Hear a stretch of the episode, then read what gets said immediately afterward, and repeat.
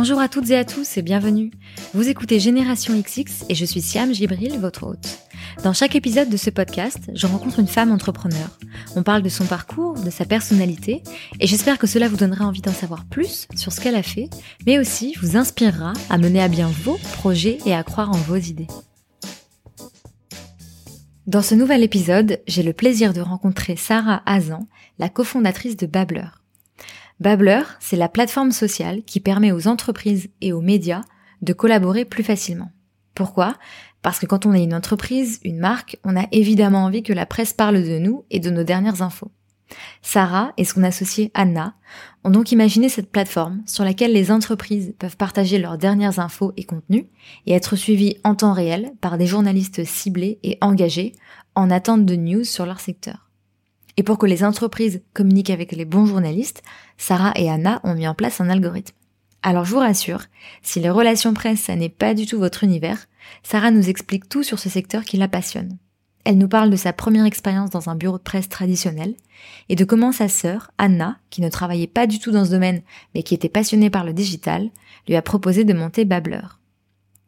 Sarah nous raconte les étapes franchies avec son entreprise depuis 5 ans, de la débrouille du début jusqu'au lever de fonds et l'emploi de plusieurs salariés. Elle nous parle aussi des sacrifices et nous rappelle qu'il faut distinguer réussite professionnelle et personnelle. D'ailleurs, à propos de réussite, on évoque aussi l'importance ou non d'avoir un parcours dit d'excellence. On discute de la pression ressentie de tout accomplir en tant que chef d'entreprise et maman notamment. Et pour Sarah, au final, il faut accepter que tout ne soit pas parfait. Vous verrez, son énergie est contagieuse et Sarah partage avec beaucoup de sincérité son ressenti et son expérience. J'espère que vous passerez un bon moment en notre compagnie et je vous souhaite une très bonne écoute. Bonjour Sarah. Bonjour Siam. Merci beaucoup de me recevoir dans les bureaux de Babbler en plein Paris. Tu as commencé tes études en com à Lyon, puis tu as fait l'EFAP, l'école française des attachés de presse à Paris. Et je voulais savoir ce qui t'a attiré dans ce métier. Est-ce que c'est quelque chose que tu as toujours eu envie de faire? Euh, non, en fait, à la base, je me suis pas dit je vais être attachée de presse, euh, mais je me suis juste dit euh, je vais essayer de faire quelque chose en lien avec euh, ben, mes compétences que je sais le mieux faire. Et c'est vrai que j'ai toujours été euh, une bonne communicante. Tu vois, j'ai toujours eu plein de potes à l'école. Je, je, socialisais hyper bien, aussi bien avec des, des, gens de mon âge qu'avec des adultes, etc. Et donc ma mère m'avait dit écoute, tu veux faire un truc, fais quelque chose dans lequel tu sais que tu seras très bonne, quoi. Donc je me dis bah le seul truc où je vois vraiment que ça se détache un peu du lot, euh, c'est ça. Et donc euh, je me suis lancée dans dans la com quoi. Et comment a commencé ta carrière? Je crois que tu as commencé hyper jeune, vers 21 ans, c'est ça? Ouais, c'est ça. En fait, quand j'ai commencé euh, à l'EFAP, euh, c'était hyper bien d'ailleurs à l'époque, puisque euh, il y avait un système de stage où en fait, euh, tu étais en stage à temps plein la journée et tu avais des cours du soir.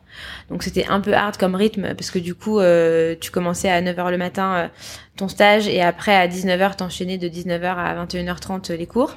Mais par contre, c'était top parce que quand tu sortais de là, t'avais une vraie expérience, quoi. Donc, j'ai été rejoindre euh, une attachée de presse indépendante qui s'appelait Annie Houplin, qui était assez connue et qui bossait beaucoup pour des salons internationaux, notamment le salon de la bijouterie fantasy, le salon de la maroquinerie et aussi pas mal avec des éditeurs euh, comme Nicole Lambert, illustratrice des triplés ou les éditions Gallimard. Donc, c'était très varié. Je faisais à la fois de la mode, du lifestyle, euh, de l'édition, enfin voilà. Et une, une formation très traditionnelle d'une RP euh, vraiment euh, assez stricte dans la façon dont, dont elle m'a formée, mais du coup hyper hyper formateur. Ça veut dire quoi traditionnel? Bah, C'est-à-dire qu'en fait c'était une RP, tu vois, moi quand je l'ai rencontrée, euh, j'avais 20 ans, elle, elle en avait bientôt 60, mm -hmm. donc euh, tu vois, elle avait fait des RP comme on faisait des RP euh, il y a 30 ans, quoi, avec un carnet d'adresses qu'elle avait construit, mm. tu vois, à force de réseau, de soirées, de rencontrer des gens et, euh, et où à l'époque t'envoyais pas un email quoi. Tu voulais présenter un produit euh, bah, tu donnais rendez-vous à la journaliste euh, t'emmenais le produit avec toi dans ta voiture et t'allais lui montrer quoi. C'était okay. c'est comme ça que ça se passait. Et du coup c'était hyper formateur parce que euh, ça t'apprend les bases euh, du métier. Et euh, et je pense qu'à l'époque pour mon âge, j'avais effectivement une formation qui était une approche qui était plus traditionnelle que d'autres copines qui étaient rentrées directement dans des agences un peu modernes, etc. Mais c'était vraiment bien. Et en fait, le truc surtout qui s'est très bien goupillé, c'est qu'elle elle allait partir à la retraite et elle était euh, vraiment très sollicitée euh, euh, par pas mal de marques, surtout des créateurs de mode, des créateurs qui voulaient se lancer, etc. Et en fait, elle voulait plus, elle voulait plus prendre de nouveaux clients. Et du coup, je lui ai proposé un deal. Je lui ai dit, puisque vous, vous avez plus envie de travailler et que moi, j'ai envie de monter mon activité, euh, est-ce que ça vous dirait pas qu'en fait on, on, prend les clients qui vous sollicitent, c'est moi qui m'en occupe à 100%, donc vous n'avez pas à vous en occuper. Par contre, on signe le contrat sur votre structure, comme ça, moi, ça me permet d'avoir euh, la crédibilité de la structure, euh, d'être épaulé par quelqu'un, etc. Et c'est ce qu'on a fait, donc ça a duré comme ça euh, un peu plus d'un an. Et quand tu lui as fait, pardon, cette proposition, tu te sentais assez armé pour pouvoir s'occuper de ces nouveaux Mais En fait, si tu veux, j'étais quand même hyper en confiance, quoi. Mm. J'arrivais dans un. En fait, ça allait rien changer pour moi mon quotidien. Mm. Euh, c'est juste que euh, j'allais avoir plus de clients et plus de travail, mais j'allais être quand même dans une structure où je suis accompagnée par quelqu'un, où euh, j'ai les outils qu'il faut, je suis dans un bureau. Enfin, j'aurais dû faire la même chose euh, toute seule de chez moi, ça aurait pas été pareil. Tu vois, là, mm-hmm. c'était quand même franchement c'était le meilleur deal du monde. Parce que euh, j'avais euh, la structure avec moi, j'avais quelqu'un à côté de moi qui avait 40 ans d'expérience qui me conseillait sur tout ce que je faisais. Et en même temps je pouvais choisir les clients qui rentraient euh, et m'éclater parce que dans l'opérationnel ça m'amusait vachement, tu vois. Donc donc on a fait ça. Et après quand elle est elle est partie à la retraite, on avait dealé que tous les clients que j'avais ramenés à l'agence moi, c'était contractuellement les miens, et donc si au moment où elle partait à la retraite, c'était toujours sous contrat, que moi je pouvais partir avec eux. Quoi. Et euh, c'est ce qui s'est passé. Donc c'est vrai que ça n'a pas été très compliqué finalement de me lancer puisque je me suis lancée avec déjà des clients en fait. Euh, donc j'ai commencé comme ça avec mes premiers clients. Et puis euh, petit à petit j'en ai recruté d'autres et d'autres. Et puis à la fin c'est devenu une petite agence qui avait ouais 10-12 clients. On était trois. Et, et on gérait ça quoi plutôt sur le secteur du lifestyle. Et donc là t'avais quel âge et on était en quelle année? Là, on était en 2008, je pense, 2009. Ouais, 2008-2009 et j'ai gardé mon agence euh, jusqu'en 2012. Et donc c'est en 2012 que Anna, donc ta petite sœur, a fait un stage chez toi, enfin dans ton agence? Alors en fait, Anna, elle était en fin d'études, un parcours très différent du mien. Euh, elle, elle a fait euh, l'école de Grenoble, l'école de commerce de Grenoble, le SC, et puis ensuite, euh, elle a bossé chez Coca-Cola en, en, en tant qu'apprenti pendant un an au marketing, puis ensuite chez Microsoft. Enfin, elle avait un, super euh, super CV et très douée en marketing digital etc et euh, elle voulait faire une année de césure aux États-Unis et juste avant son année de césure elle est venue passer un petit peu de temps avec moi au bureau et elle m'a dit mais c'est quoi cette façon de travailler euh, ça m'a l'air hyper compliqué tu passes vachement de temps pour obtenir des articles c'est hyper dur etc effectivement en fait j'avais un gros problème qui qui, qui s'empirait en fait avec le temps. C'est que j'avais des clients de plus en plus exigeants euh, qui voulait plus uniquement euh, avoir des, des retombées euh, dans la presse papier, mais aussi sur la presse web, mais aussi dans des blogs, qui voulaient plus travailler uniquement leur relation presse, mais aussi leur influence, etc. C'était pas très clair en plus la distinction avec les réseaux sociaux à l'époque, donc l'influence c'était les réseaux sociaux, c'est pas forcément les influenceurs comme on le voit aujourd'hui, donc mmh. ils voulaient que tu sois un peu CM aussi pour eux. Enfin bon bref. Et, euh, et, en fait, moi, j'avais juste le même volume horaire, euh, les mêmes outils, et il fallait que je fasse trois fois plus de trucs euh, dans des formats très différents, sur des supports très différents. Et donc, je galérais, quoi. Enfin, c'était c'était compliqué. et donc, Anna part aux États-Unis pour sa césure. Et là, elle, elle, était en, elle cherchait à être en contact avec quelqu'un pour pour un stage. Elle avait vachement de mal à joindre cette personne. Elle s'inscrit sur Twitter, elle lui parle sur Twitter, et en fait, il lui répond. Et donc elle me rappelle en me disant mais attends il vient de m'arriver un truc incroyable, j'ai découvert Twitter, euh, c'est formidable, tu peux parler à des gens inaccessibles, etc.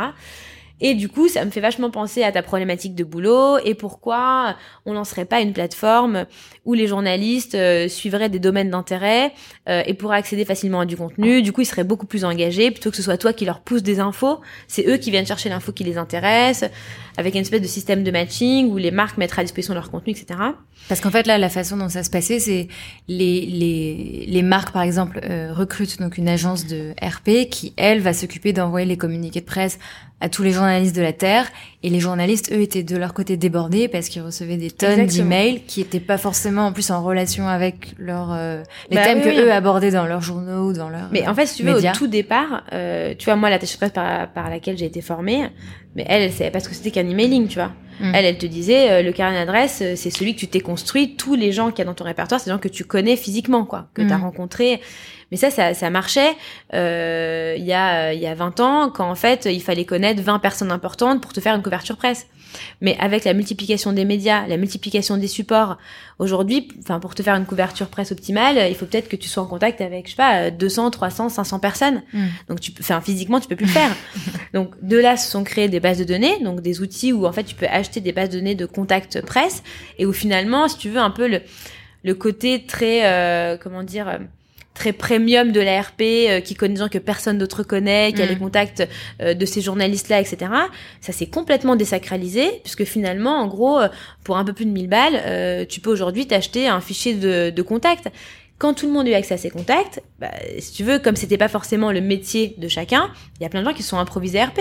Mhm. Qui ont dit, bah attends, moi j'ai une nana euh, qui me fait euh, deux trois trucs au boulot, je vais lui donner le fichier de journaliste, elle fait euh, les newsletters internes, elle peut bien faire un communiqué de presse. Mhm. Donc du coup, elle va s'en occuper. Et puis après, petit à petit, euh, c'est vrai que ça a donné, euh, bah, il y a eu forcément eu des dérives. Donc il y a des gens qui triaient pas forcément les fichiers, donc euh, ou les fichiers étaient mal renseignés. Enfin, comme c'est pas toi qui le faisais à la main un par un. Bah, quand t'envoies un mailing euh, auprès de 300 journalistes, euh, dans l'eau, il y a des gens que ça intéresse pas, quoi. Mhm. Et petit à petit, ben ça s'est empiré, empiré, empiré, et en fait les journalistes ont commencé à être de plus en plus spammés. Donc là, depuis, euh, je dirais, euh, je sais pas, euh, cinq ans, euh, je pense que la tendance s'est un peu renversée, c'est-à-dire que les RP ont commencé à se dire non mais euh, euh, là ça a pu être possible. Du coup, les gens qui sont des vrais professionnels des RP, qui ont des agences de RP, dont c'est le métier depuis toujours, eux ont clairement euh, sonné la, la, la, la sirène d'alarme en disant non mais attention, il faut faire de l'ultra qualifié, il faut vachement cibler, etc. Mais tu vois, ça prend un temps fou de, de cibler un fichier, c'est-à-dire qu'il faut que tu connaisses les gens, il faut que tu ailles regarder euh, ce qu'ils font, euh, suivre leur fil Twitter, euh, lire les articles qu'ils écrivent, Mhm. tu vois, si tu veux vraiment leur proposer un truc pertinent.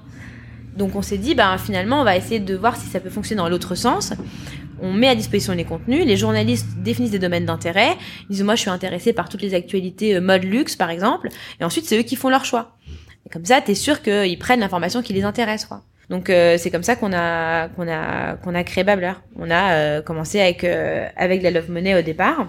Il nous fallait euh, il nous fallait 30 000 euros pour commencer. Moi j'étais un peu frileuse au début parce que euh, je me disais bon je suis dans un petit truc bien confortable là. Mhm. Je me suis fait mon petit bureau. Euh, Est-ce que j'ai vraiment envie de recommencer à zéro etc.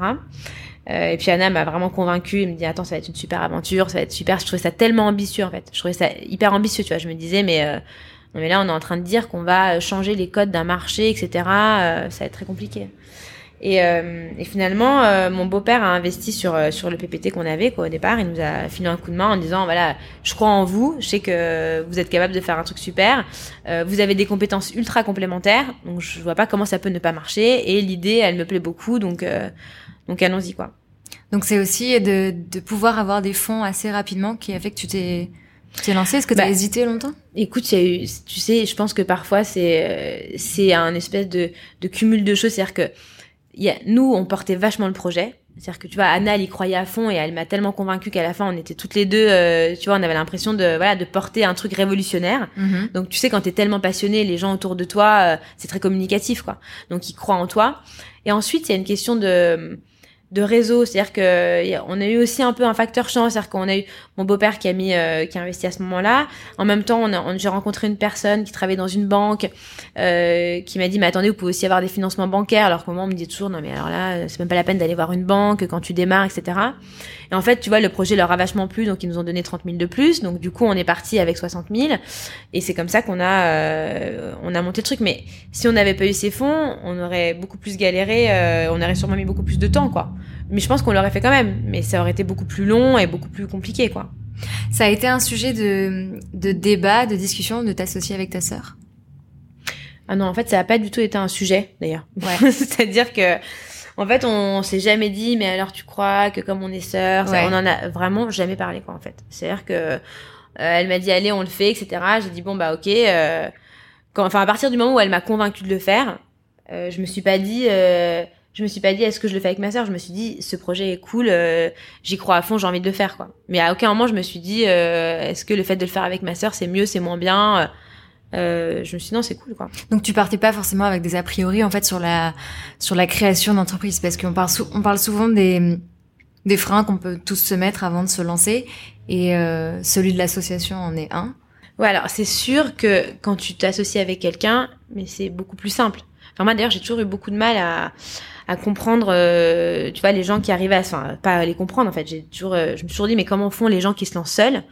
Parce que je, trouve que c'est tellement lourd déjà que quand t'as personne, euh, tu vois, avec qui partager les responsabilités au quotidien, avec qui euh, faire du ping-pong sur les idées, euh, te challenger, parce que nous, c'est vraiment comme ça que ça marche, quoi. Quand il y en a une qui a pas le moral, l'autre, elle, elle, la relève, et quand c'est l'inverse, c'est l'autre. Et quand il y en a une qui s'endort un peu sur ses lauriers, l'autre qui la secoue, et inversement, tu vois. Mais si t'es seule, tu vois, je trouve que c'est, c'est, c'est hyper compliqué. Non, mais c'est sûr que seule, je l'aurais jamais fait. Enfin, tout seul, j'aurais. Quand j'ai monté mon agence, c'était très différent. Tu vois, c'était un truc que j'ai construit petit à petit. Je suis rentrée dans une boîte et puis j'ai fait ma place. Puis ensuite, j'ai j'ai vu une fenêtre, donc je me suis dit bon allez, je vais commencer. Puis je prends les clients d'abord dans l'agence. Et tu vois, il y a eu une passation. C'était c'était mhm. doux comme truc. Tu vois, mhm. là c'était très violent. là, on a commencé euh, du jour au lendemain. C'était il faut de l'argent, il faut des il faut des il faut des développeurs, alors on sait pas coder, euh, il faut commencer à parler à des investisseurs, euh, il faut monter une équipe. Tu vois, c'est des questions que je m'étais jamais vraiment posées, quoi. Mhm. Moi, mon truc, il s'était fait euh, tranquillement en fil de l'eau, quoi. Mais justement, tu t'associes avec quelqu'un que tu connaissais, parce que c'est ça qui est compliqué dans de, de s'associer, bien sûr.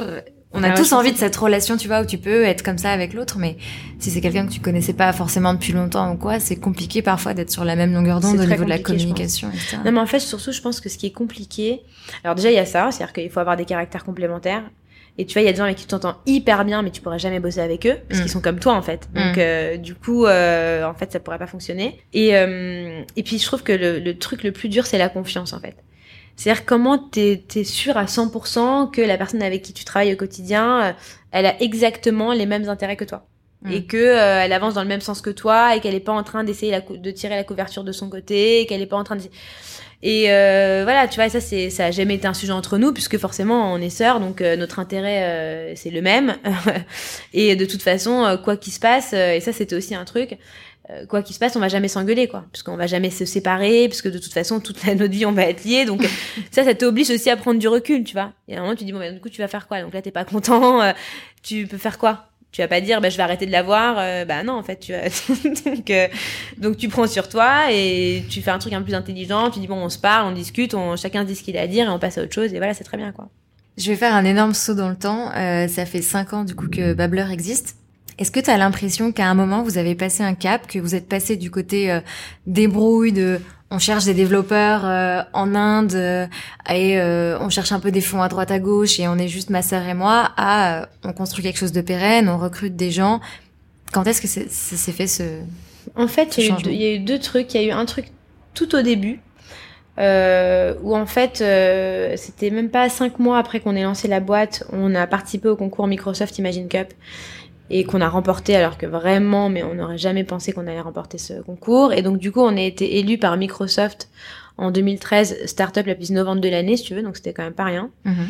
Et, euh, et là, je me rappelle vraiment d'avoir eu ce sentiment de me dire, ok, en fait, euh, déjà c'est Microsoft qui euh, qui pense ça de, de notre boîte, tu vois, c'est pas ma mère hein, ou mes voisins ou mes amis ou mon entourage proche. Donc déjà c'était un vrai truc.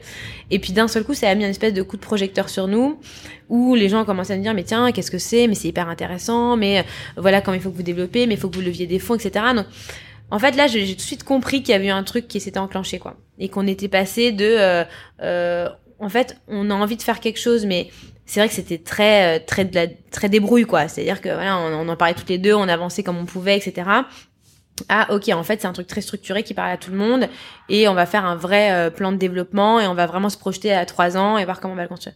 Et ensuite la deuxième étape euh, ça a été quand on a levé des fonds où là on a fait rentrer d'investisseurs, euh, où on a commencé à avoir des moyens aussi, euh, parce que c'était aussi quand même un sujet. Euh, à un moment donné, as, comme t'as quand as, comme t'as peu de moyens, enfin par définition, t'es tout le temps en système D, quoi. T'es tout le temps en train de te débrouiller, t'es tout le temps en train de galérer en fait. Mmh.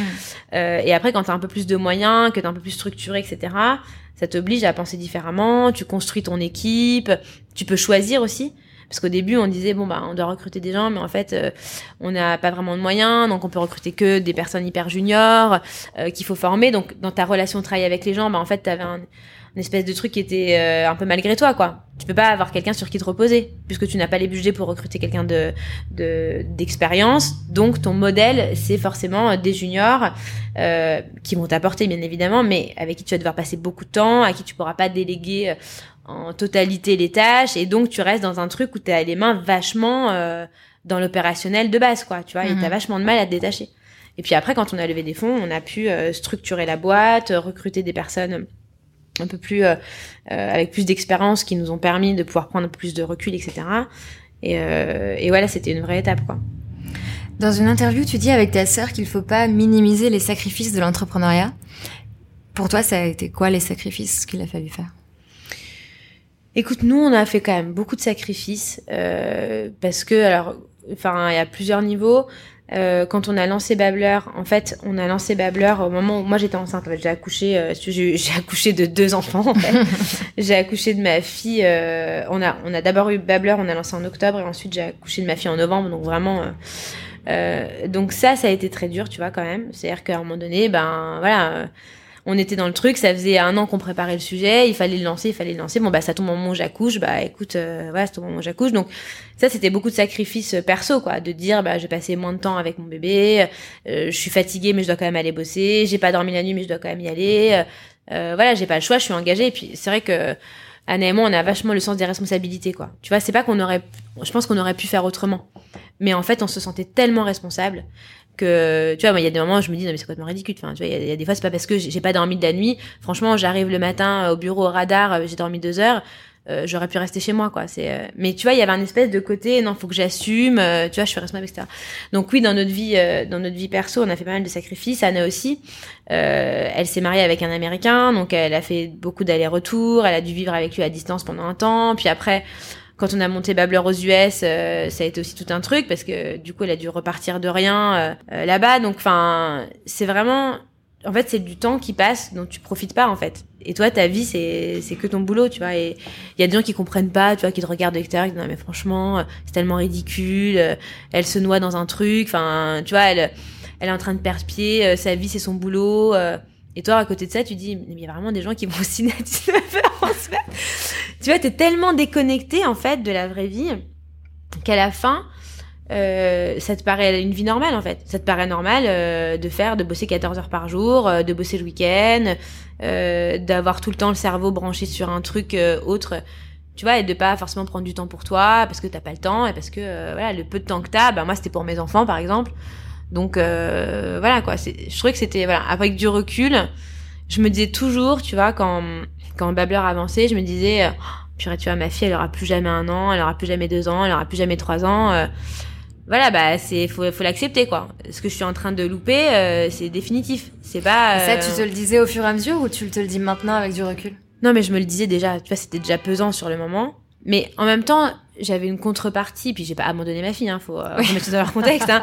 euh, voilà mais c'est sûr que euh, c'est sûr que j'allais pas la chercher à 16h à l'école euh, c'est sûr que je travaillais euh, jamais j'ai pas travaillé un mercredi après-midi je prenais pas les vacances scolaires hormis une semaine à Noël et deux semaines l'été enfin voilà c'était mais donc je voyais ma fille, mais euh, je profitais pas forcément euh, comme parfois j'avais envie de le faire. Mais à côté de ça, j'avais une compensation aussi. Euh, tu vois, finalement au début j'avais du mal à trouver ma place, et puis après euh, j'ai réussi à trouver un équilibre, tu vois, entre euh, ma place chez moi, ma place au bureau, et puis l'un nourrissait l'autre, etc. Quoi.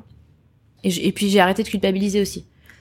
Puis à un moment donné, je me suis dit, mais en fait, tu vois, je suis comme ça. En fait, j'adore mon métier j'aime ce que je fais, euh, je suis passionnée, euh, euh, ça me nourrit, etc. Quand je rentre chez moi, bah, mes enfants, qu'est-ce qu'ils voient? Ils voient ben, une mère, tu vois, qui est des merdes, qui se lève le matin, qui va bosser. bah ouais, si toute la nuit ils ont eu de la fièvre, bah j'y vais quand même. Ils me voient pas traîner chez mon pyjama. Je me dis finalement, est-ce que c'est pas aussi un modèle pour eux, tu vois? Est-ce que quelque part, c'est pas aussi ce que j'ai envie qu'ils apprennent? Donc même si ça me coûte un peu là, euh, bah en même temps je suis comme ça, tu vois, c'est mon caractère, je suis comme ça, je vais pas m'inventer une vie, euh, tu vois, faire des confitures le mercredi. C'est j'aimerais bien, mais euh, tu vois, en vrai, ça se trouve je pourrais le faire, je le ferais pas non plus en fait. Non mais euh, donc bon.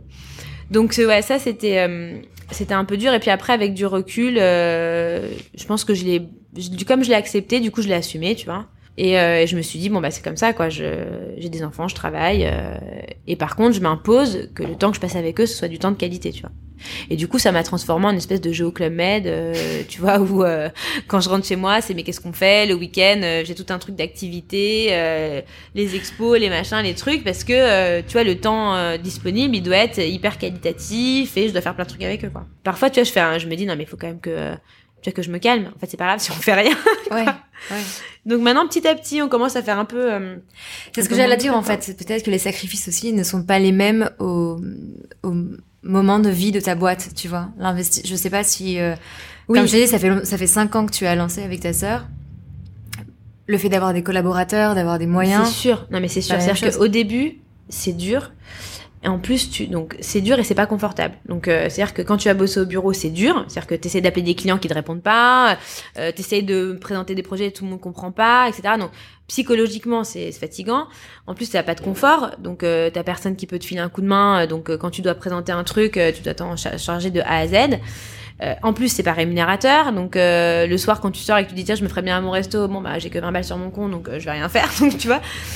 Et ensuite, quand t'évolues, c'est moins dur. Donc c'est-à-dire que tu as toujours des responsabilités, mais ton quotidien il est moins compliqué parce que il y a, y a, beaucoup de trucs qui fonctionnent, qui roulent, etc. Des process qui sont installés. Euh, c'est plus confortable. Tu as des équipes, tu peux déléguer, tu as plus de moyens pour faire des choses, etc. Mais la pression psychologique, franchement, c'est la même. Hmm. C'est juste que le quotidien est plus cool et qu'aujourd'hui j'ai beaucoup moins de mal à me dire euh, et je le fais d'ailleurs de temps en temps bah tiens aujourd'hui je vais rentrer un peu plus tôt parce que euh, ma fille euh, elle était pas bien ce matin et du coup ce soir j'ai envie d'être tôt pour être là avec elle. Ou bien je vais travailler de la maison vendredi euh, comme ça j'irai les chercher entre midi et deux pour déjeuner. Alors qu'avant ça me paraissait genre impensable tu vois. Mmh. maintenant je peux carrément le faire et je m'organise je bosse de chez moi. Si je veux finir un peu plus tôt je finis plus tôt c'est pas un problème quoi je peux le faire. Qu'est-ce que tu as appris sur toi ces dernières années? Écoute, sur moi, euh, alors je pense qu'en fait, on a beaucoup plus de ressources que ce qu'on pense avoir. Donc ça, c'était un bon truc, c'est-à-dire que franchement, avant avant Babbler, euh, j'étais quand même un peu flemmarde, quoi. C'est-à-dire mhm. que j'ai toujours été quelqu'un qui aime bien bosser, tu vois. Mais euh, tu vois, j'allais pas me plier en 10 pour faire des trucs, quoi. Donc euh, et donc ça, je me suis rendu compte qu'en fait finalement j'avais beaucoup plus de ressources que ce que je pensais, qu'au final quand j'avais vraiment envie de faire un truc, j'étais capable de me donner les moyens, que quand je me fixais un objectif, en fait j'étais beaucoup plus combatif que ce que je pensais être, euh, que finalement je lâchais rien, que j'allais au bout, etc. Donc ça sur la persévérance, la patience aussi, j'étais très impatiente. Je suis quelqu'un très, euh, j'ai du mal à attendre. À Donc là j'ai appris vachement à à être patiente, à attendre que les, étapes se passent. Quoi. Il y a des moments, tu es pressé, tu veux que tout aille vite, etc. En fait, euh, non, bah il faut attendre que euh, il y a un temps pour tout. Euh, faut prendre du recul. La, ta première idée, c'est pas forcément la bonne tout de suite. Il faut, faut accepter de la retravailler, puis de la retravailler jusqu'à ce qu'elle soit bien, etc. Donc ça, je pense aussi la, la patience. Et puis, et puis aussi, j'étais très impulsive. Tu vois, au départ, euh, dès qu'il y avait quelqu'un qui disait un truc sur Babbler euh, de négatif, je le prenais hyper perso, je répondais tout de suite. euh, parce qu'en fait, tu vois, je me dis, mais les gens, ils se rendent pas compte, quoi. Moi, je suis en train de dédier ma vie à ce truc. Je dors pas, je suis crevée, mais comment tu peux dire un truc pareil? Tu vois, je trouvais que c'était vraiment un manque de respect. Je sais pas comment te dire, c'est-à-dire que, bien évidemment, je conçois qu'il y a des gens qui puissent ne pas apprécier, mais, euh, ou qui puissent ne pas comprendre, etc. Mais tu vois, les gens qui dénigrent pour dénigrer, je pouvais, c'était vraiment, c'est, ça me mettait hors de moi, quoi. Je me disais, mais peu importe ce que tu fais, je sais pas quoi, prends le, le temps d'argumenter, euh, d'expliquer ce qui te convient pas, euh, ouvre la discussion, mais euh, critiquer pour critiquer méchamment, franchement, c'est que tu te rends vraiment pas compte de, tu vois, de ce que ça représente justement comme comme énergie, comme sacrifice derrière. Tu peux pas me dire un truc comme ça, quoi. Tu vois, je pouvais pas l'entendre. Maintenant, franchement, je m'en fous. Maintenant, comment t'as appris à t'en foutre? Mais en fait, je m'en fous parce que d'abord, je me suis rendu compte que finalement, euh, ça avait pas vraiment d'impact. C'est-à-dire que les gens qui te critiquent pour te critiquer, tu sais, tu perds tellement de temps à essayer de leur faire comprendre un truc qu'ils n'ont pas envie de comprendre. Euh, c'est des gens qui sont de mauvaise foi aussi. Donc, euh, alors autant je suis hyper hyper ouvert au, débat et j'ai rencontré plein de gens qui me disaient franchement je suis un peu sceptique ou j'ai du mal à comprendre et, euh, et avec qui on a noué des super relations et qui nous ont aidés à faire avancer le produit parce que c'est hyper important d'avoir des feedbacks négatifs de gens. Euh, autant, euh, tu vois, euh, attends, moi j'avais quand même des gens, on a, on quand même des gens qui nous critiquaient, ils avaient jamais vu le produit, ça n'était jamais servi. ils disaient par principe, en fait, je trouve que c'est nul. Hmm. Mais donc je me suis dit mais il faut que j'arrête de perdre du temps parce que ça me tu vois ça me nouait l'estomac, je pouvais ne pas dormir, ça me mettait dans un état pas possible. Et je me suis, quand je me suis rendu compte que de toute façon, c'est des gens qui ne changeraient pas d'avis, euh, que j'allais perdre beaucoup plus de temps et d'énergie à essayer de le faire, euh, et puis de toute façon, ça n'est rien. Finalement, ça n'allait avoir aucun impact euh, ni sur moi ni sur mon business. J'ai arrêté quoi. Donc ça me fait jamais plaisir, tu vois. Mais je me dis, écoute, s'il y a des gens qui ont le temps pour ça, tu vois, qu'ils le fassent quoi. Moi, j'ai vraiment, moi, j'ai plus le temps en fait mm. pour m'en occuper quoi maintenant. Donc j'ai j'ai des priorités, j'ai des responsabilités. Donc, euh, tu vois, euh, tant pis, quoi. Je voulais te demander aussi, est-ce que euh, l'humilité, ça fait partie des choses qu'on que tu as apprises ou peut-être qui étaient déjà en toi, mais tu parlais par exemple des feedbacks que tu reçois pour améliorer ton produit. Parce qu'en fait, tu parles d'une idée, évidemment, tu as l'impression que c'est la meilleure idée du monde, et là, tout le monde commence à te dire... Je parle des gens, pas, pas des, gens qui sont de mauvaise foi, mais même des gens qui sont ah autour, qui vont te donner des conseils, etc. Et c'est pas facile, même si on sait que c'est des critiques constructives, etc. J'imagine que c'est pas facile. Et je voulais notamment qu'on parle de d'une expérience que vous avez faite avec ta sœur euh, en mai dernier. Donc vous êtes euh, allé euh, passer cinq mois dans l'accélérateur Techstar à Austin, au Texas. Ouais.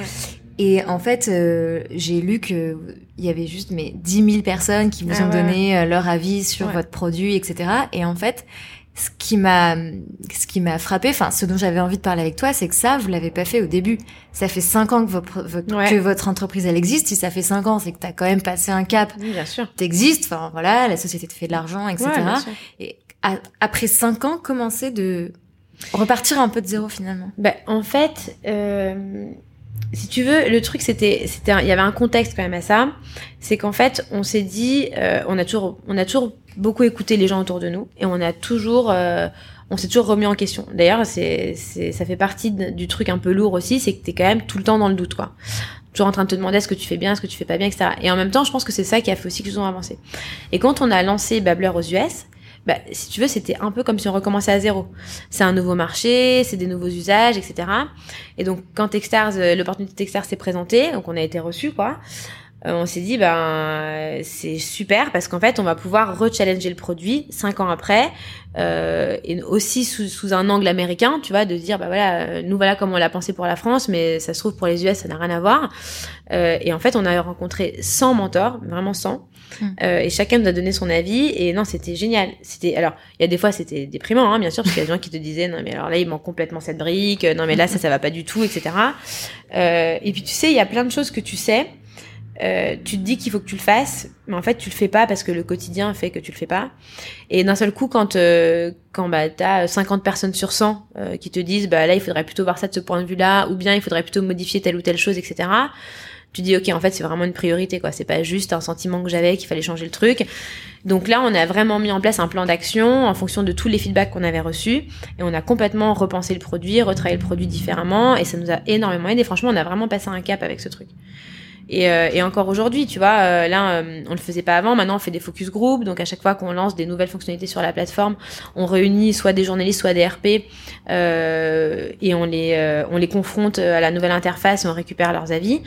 Et, et c'est hyper important. Et de toute façon, enfin, très clairement, même aujourd'hui, tu vois, je pourrais pas te dire, enfin, je considère pas que Babbler c'est une réussite, tu vois. Mm. Je me dis, euh, voilà, nous, on a une idée, c'est toujours la même depuis le début.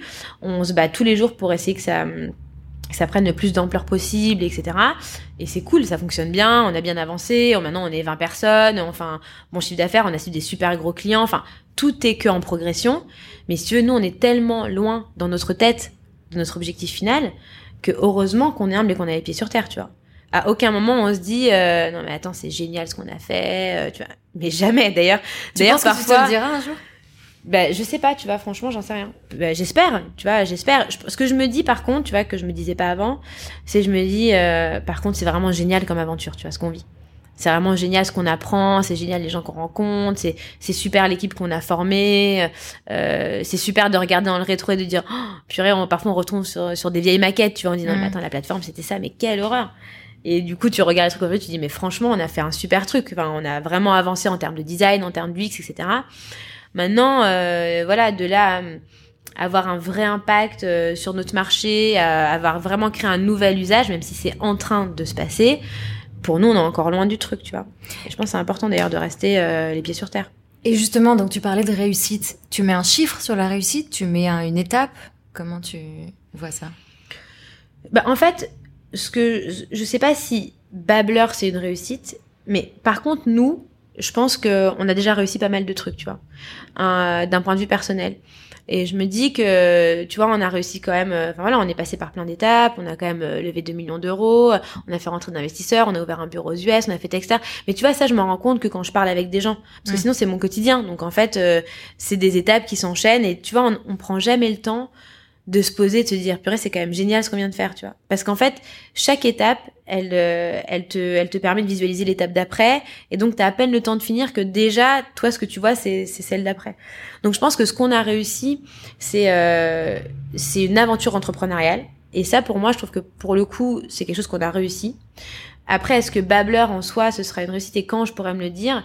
Je pense vraiment. Euh, ce qu'on a en tête, c'est de se dire, tu vois, il faudrait que ce soit une plateforme vraiment internationale, qu'on arrive à en faire un outil global, euh, tu vois, avec un, vrai, usage euh, et plus de se dire, bon bah voilà, on a la plateforme qui fonctionne bien en France, ça commence à bien marcher aux US, mais ça reste encore des, pour le moment aux US encore une petite part de notre business. La France, ça commence à s'étendre un peu, mais tu vois, quand on se dira, bon, ben euh, voilà, maintenant notre produit est utilisé dans 10, 20, 30, 50 pays, euh, par des gens qui l'utilisent au quotidien, c'est devenu un vrai usage métier, etc.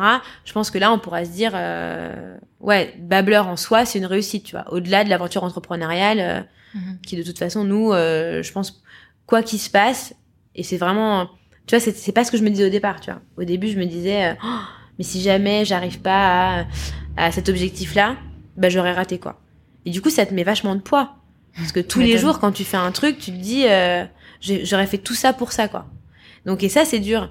Mais à un moment donné, j'ai arrêté de me dire ça, en fait, et je me suis dit, mais en fait, quoi quoi qu'il se passe, ce qu'on a fait, c'est déjà vachement bien, en fait.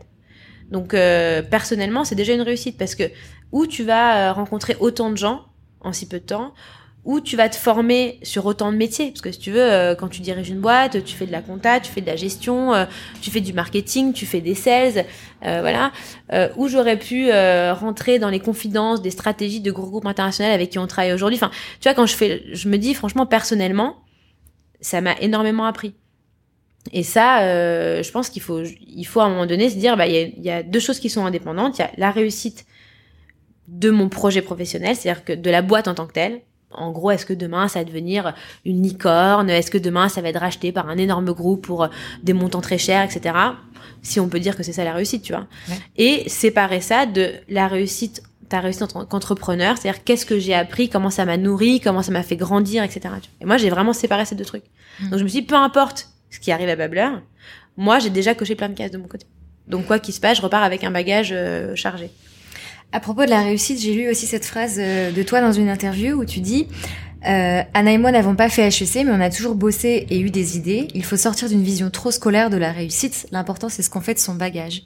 Est-ce que ça, euh, t'en as été persuadé euh, dès le départ? Et est-ce que tu penses pas qu'il reste quand même des barrières qui sont peut-être mises euh, de manière inconsciente à ceux qui n'ont pas un parcours d'excellence? Enfin, je sais pas. C'est vraiment une question sur ce que toi tu ce que tu as vu je sais pas, Anna, elle a fait une école euh, qui, qui, est, qui, est, très bien classée, mais qui n'est pas HEC, effectivement. Euh, et nous, notre réflexe aujourd'hui, donc tu vois, je me mets de l'autre côté. Mm. Euh, donc voilà, si moi, je dois recruter quelqu'un, tu vois. Euh, moi, j'ai l'impression que c'est plus compliqué de recruter quelqu'un qui vient d'une grande école, dans une start-up, en tout cas. Encore une fois, je suis pas un grand groupe, voilà, mais l'avenir de notre pays, est-ce que c'est des grands groupes ou est-ce que c'est des start-up, tu vois, c'est une question. parce que euh, je me dis j'ai besoin de quelqu'un qui soit très terrain quoi.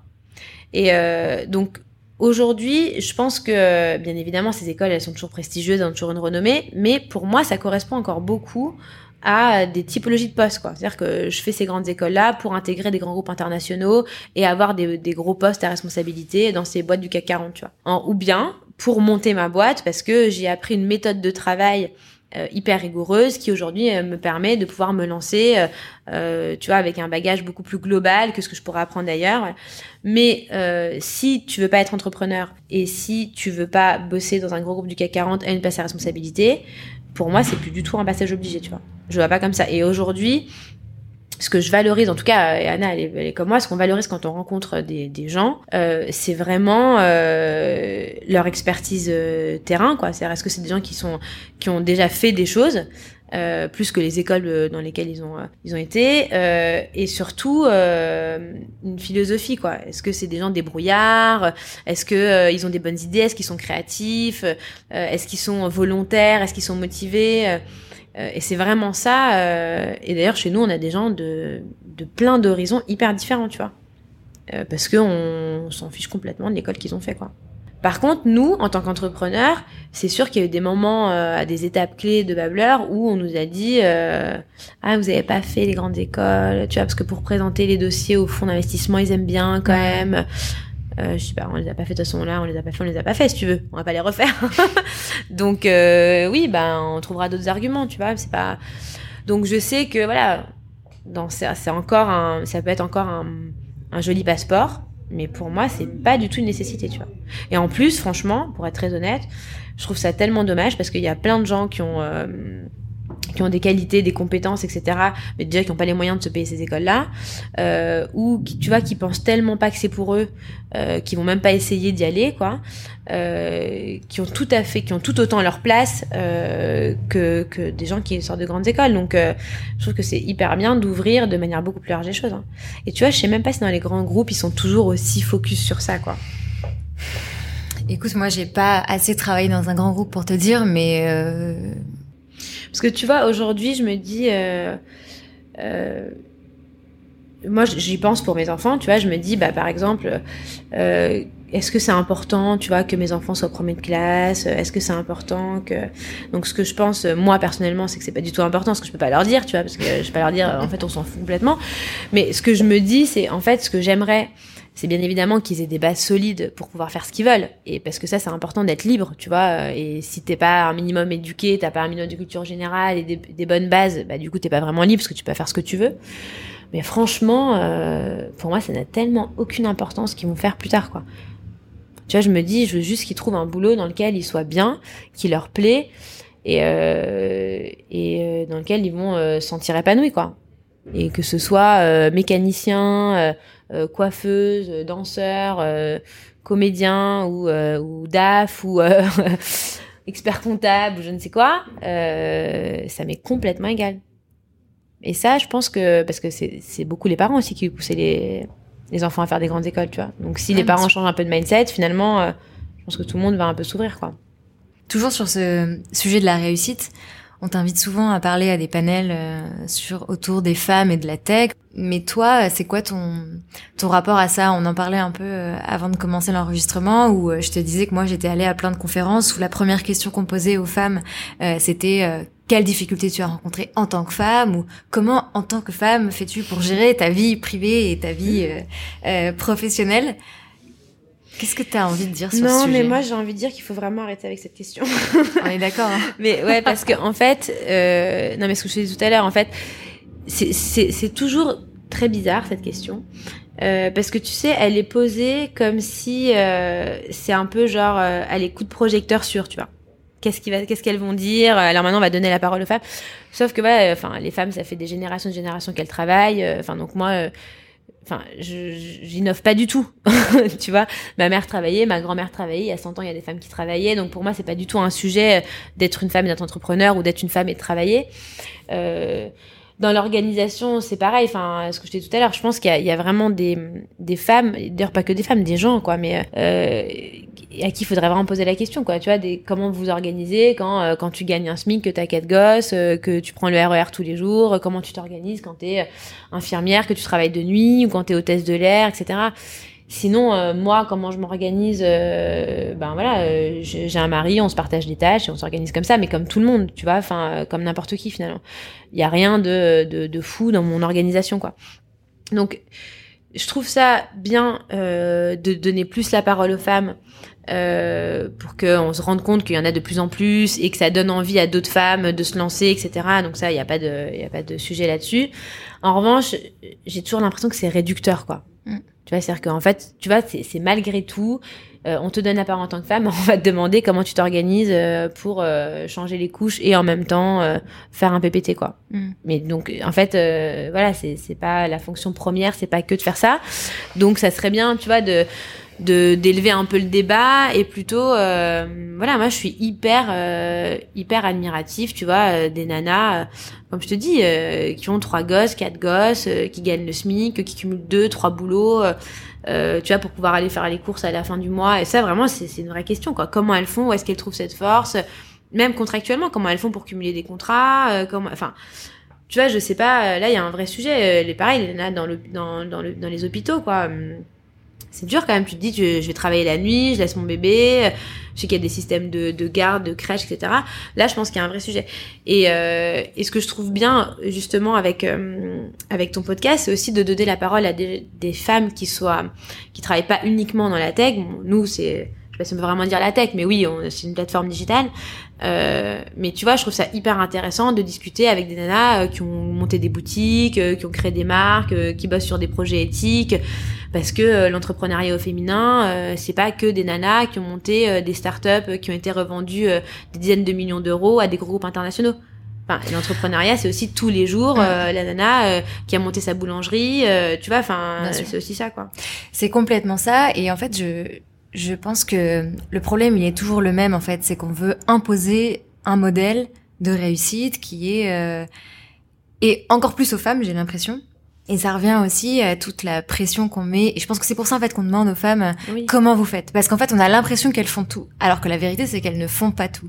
Mais les réseaux sociaux, différents articles, différents médias relaient une image d'une femme qui fait tout. Et effectivement là on se dit ah ouais comment elle fait? Alors que si on montre des femmes qui non ne font pas tout bah et qui effectivement expliquent qu'elles ont fait des sacrifices, bah en fait on posera plus la question parce que la vérité c'est qu'on ne fait pas tout. Et mais non, mais c'est peut pas tout faire, et qu'on n'a pas envie de tout faire, tu vois. Et puis tu vois, ça c'est un vrai sujet parce que à chaque fois, je me, pose cette question-là, je me dis, le fait de mettre en lumière euh, des femmes qui vont euh, parler que du côté très positif de leur organisation, de leur vie, etc., c'est censé être un, un, moyen de donner envie à d'autres femmes de se lancer, etc. Mais moi, je trouve ça tellement démoralisant. Hmm. Tu vois, je me dis, euh, voilà, quand tu vois des nanas qui te disent, euh, ouais, moi, euh, j'ai monté une boîte qui fait des millions de dollars, j'ai cinq gosses qui mangent tous bio, je fais du yoga, machin, je fais trucs tu te dis mais attends vraiment il y a des gens qui arrivent à faire ça quoi. Donc moi je suis vraiment à côté de la plaque en fait parce que moi j'en ai que deux euh, tu vois et j'y arrive pas alors que pourtant j'ai pas une boîte avec 300 salariés.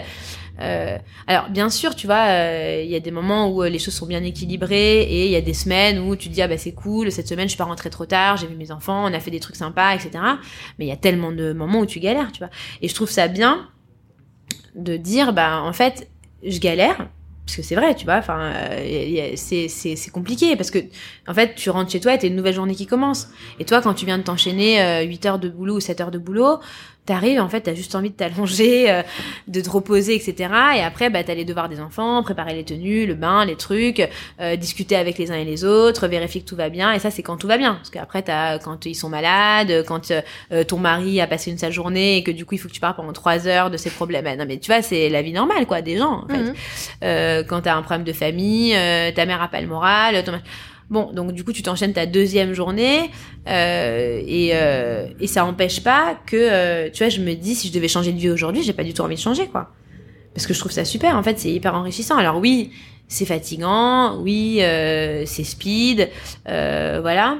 Mais en même temps, je pense que si ça me correspondait pas, je le ferais pas non plus, tu vois.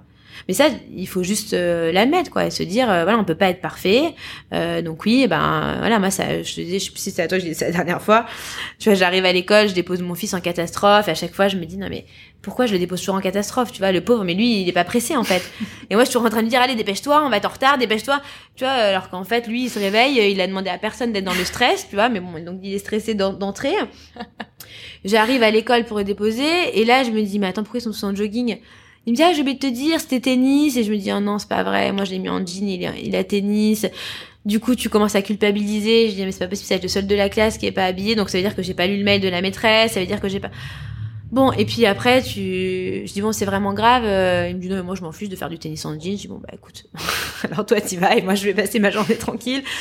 Bah oui, tu vois, bien sûr que des ratés comme ça, ça arrive tu vois, euh, des ratés, des ça et ça, c'est euh, des petits trucs, ça c'est tous les jours, tu vois, tous les jours, euh, t'as oublié un truc, t'as pas signé le, le, carnet de machin, voilà. L'autre fois, on a décalé, pareil, ma fille c'était son anniversaire, la maîtresse a dit on décale à vendredi prochain bah, j'ai pas noté dans mon agenda, tu vois. Je suis arrivée vendredi après et je me suis, j'avais pas, j'avais pas de gâteau, j'avais pas de bougies, j'avais pas de bonbons.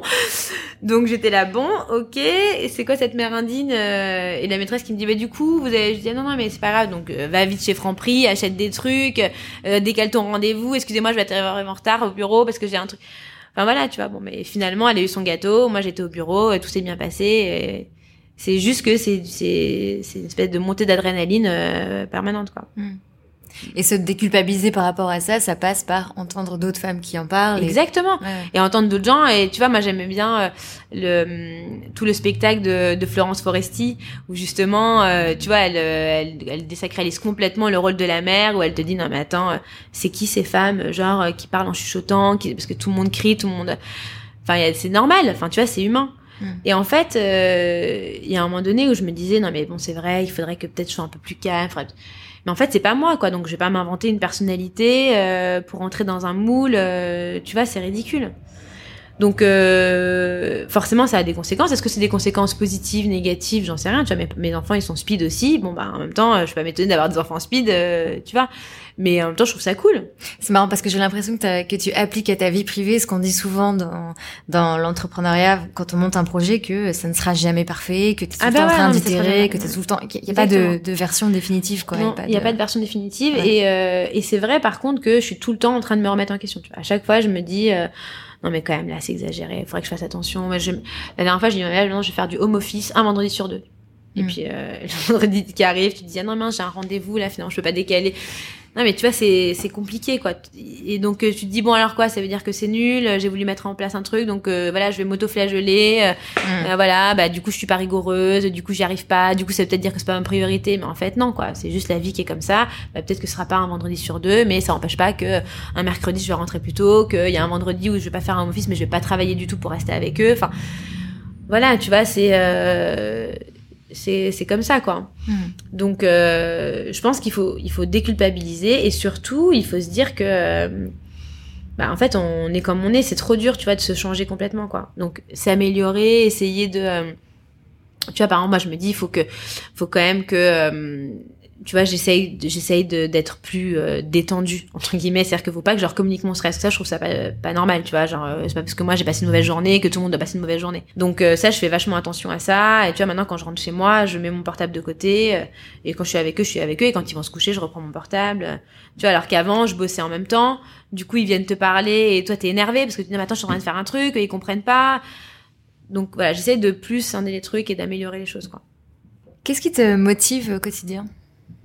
Dans les moments de down. Bah, je pense euh, bah, le fait de faire euh, d'avoir monté ça avec ma sœur je pense que c'est une source de motivation parce qu'en fait euh, on se tient un peu par le par les coudes quoi. Donc il faut on peut pas lâcher parce qu'on n'est pas tout seul parce que t'as quelqu'un avec toi parce que on a mis tellement d'énergie dans ce projet qu'on peut pas lâcher. Et en fait ce que je disais tu vois je me rappelle nos investisseurs ils nous avaient posé une des dernières questions avant le, le financement. Ils nous avaient dit pourquoi euh, vous pensez que vous allez réussir? Et on lui a répondu parce qu'on n'a pas le choix en fait. Tu vois, il y a des gens qui ont le choix en fait de réussir ou pas. Mais nous, on n'a pas le choix en fait. Nous, on n'a pas des parents euh, qui ont les moyens de nous financer euh, si jamais on rate.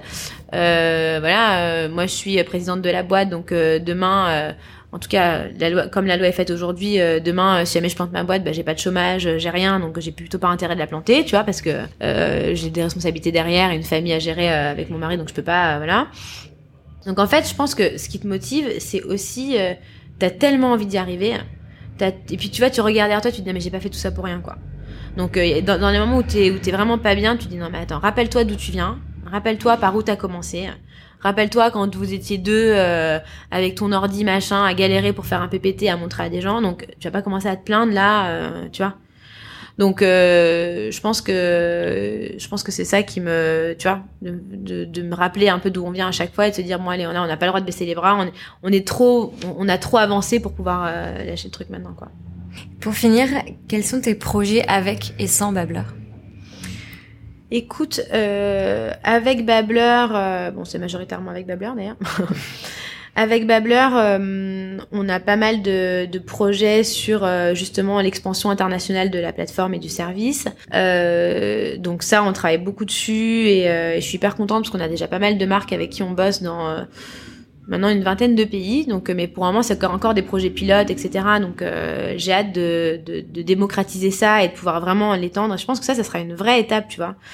Euh, de dire ton produit il est utilisé en plein de pays par plein de gens, etc. Euh, donc ça c'est vraiment euh, un de nos, nos, grands projets et l'autre projet sur Babbler c'est aussi euh, l'automatisation. C'est-à-dire qu'on a vraiment travaillé pour automatiser au maximum les process. Euh, et justement, ça te permet d'être moins dépendant euh, bah, des aléas humains, euh, des choses.